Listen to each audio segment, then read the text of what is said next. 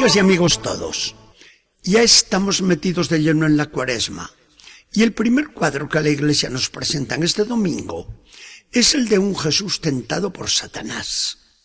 Marcos no nos hace la descripción detallada de los otros evangelios sobre las tentaciones de Jesús en el desierto. Es muy escueto, pero con cuatro pinceladas magistrales nos abre todo un mundo a nuestra consideración cuando nos dice, el Espíritu lanzó a Jesús hacia el desierto y allí permaneció durante cuarenta días, tentado por Satanás. Habitaba con las fieras y los ángeles le servían. ¿Qué descubrimos en estas expresiones de Marcos? Adivinamos en ellas todo el ministerio de Jesús y vemos también lo que va a ser, lo que tiene que ser, toda la actividad evangelizadora de la Iglesia y de cada uno de nosotros, a saber, primero, un dejarse llevar del Espíritu Santo, empeñado en establecer el reino de Dios. Segundo, una lucha sin cuartel contra el enemigo, que no quiere soltar el dominio del mundo. Tercero, un renovarse a sí mismo para renovar después la tierra. Y cuarto, un confiarse en las manos de Dios, que cuida de todos los suyos con amor. El Espíritu Santo va a guiar toda la vida de Jesús, porque Él mismo nos atestigua que no quiere hacer sino la voluntad de su Padre. La lucha con Satanás va a ser implacable, pero Jesús no se le va a rendir.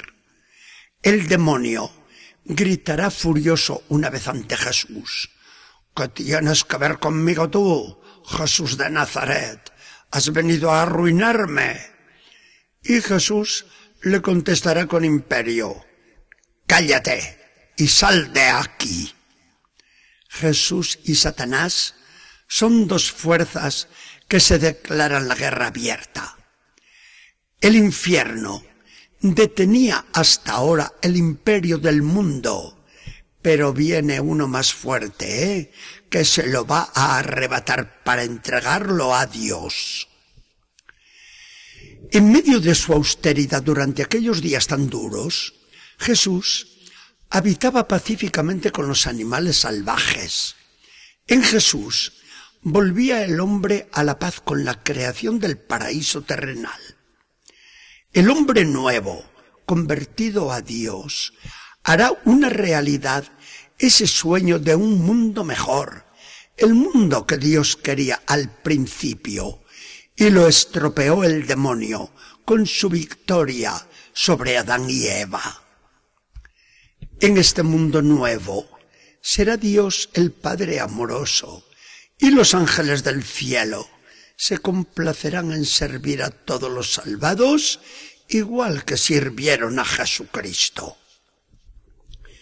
Hasta aquí lo que el Evangelio dice de Jesús. ¿Y no es esta nuestra historia? ¿No nos vemos retratados aquí? ¿No es la Iglesia la protagonista de la lucha entablada hoy contra el enemigo del género humano. La Iglesia ha visto siempre en estas tentaciones de Jesús y en su victoria sus propias tentaciones y su propio triunfo. Ha calibrado la lucha y no se rinde nunca. Ha aprendido estrategia, ha corregido errores y sigue adelante en su empeño de establecer el reino de Dios a pesar de todos los pesares. El Espíritu Santo en nuestros días ha hablado a la Iglesia, a la Iglesia universal y a todas las iglesias particulares para que se renueven sin miedo, acepten los desafíos del mundo y se den con amor a ese mundo que hay que salvar. ¿Qué otra cosa ha pretendido el Concilio Vaticano II y en nuestra América más en concreto, Medellín, Puebla, Santo Domingo y Aparecida. Si somos fieles al Espíritu, está asegurada la victoria de Jesucristo y de su Iglesia. Cielo y tierra se habrán unido para establecer y celebrar el reino de Dios. Cuando hablamos así tan en general de Jesucristo y de la Iglesia, es muy posible que nosotros como particulares pretendamos escapar del problema, lo cual sería ciertamente una equivocación lamentable. No, eso no, porque Iglesia somos nosotros y para mí y para usted y para todos en singular va este Evangelio en cada uno de sus detalles. Hay que dejarse guiar del Espíritu Santo y no del espíritu infernal que actúa en el mundo. Nos vienen soplando al oído con muchos errores y nosotros no les podemos hacer ningún caso, como no se lo hizo Jesús al tentador, que le venía en los días de su ayuno. Come, bebe, no seas tonto y pásala bien. Venga, hazte célebre, que todos te aplaudan. Hazme caso a mí, que te prometo lo que nadie te puede dar. Jesús no hizo ningún caso a Satanás cuando le hablaba así. ¿Por qué nosotros hemos de prestar oídos a quien nos viene con palabras seductoras para hacernos tambalear en nuestra fe y en nuestra fidelidad a Dios? Hoy se ha puesto de moda el demonio. Se habla de él en novelas, se le dedican películas, qué horror también. Se fundan sectas e iglesias satánicas para adorarlo. El demonio, que es astuto, calla. Su estrategia mejor es pasar desapercibido, pero el maldito sabe lo que se hace. Han estado de moda también los exorcismos, por más que en muchos no hay sino pura imaginación, aunque en uno famoso, en el que hubo de intervenir la autoridad de la Iglesia con toda determinación, en aquel exorcismo, el demonio hubo de confesar obligado, así lo decía él, obligado por el de arriba.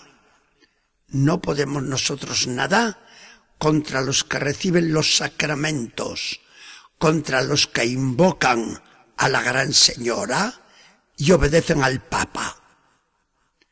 Esta vez el padre de la mentira en aquel exorcismo tuvo que decir la verdad que le reventaba. Nada tenía que hacer con los que reciben la Eucaristía, aman a la Virgen y son fieles a los pastores de la Iglesia. El cristiano, tentado y victorioso, como Jesús en el desierto, igual, como toda la Iglesia, igual, y como Jesucristo y toda la Iglesia, convocado también a fiesta con los ángeles de Dios. No vale la pena volverse a Dios con toda el alma en esta cuaresma, para gozar después de una Pascua feliz que no acabará nunca. Que el Señor nos bendiga y acompañe.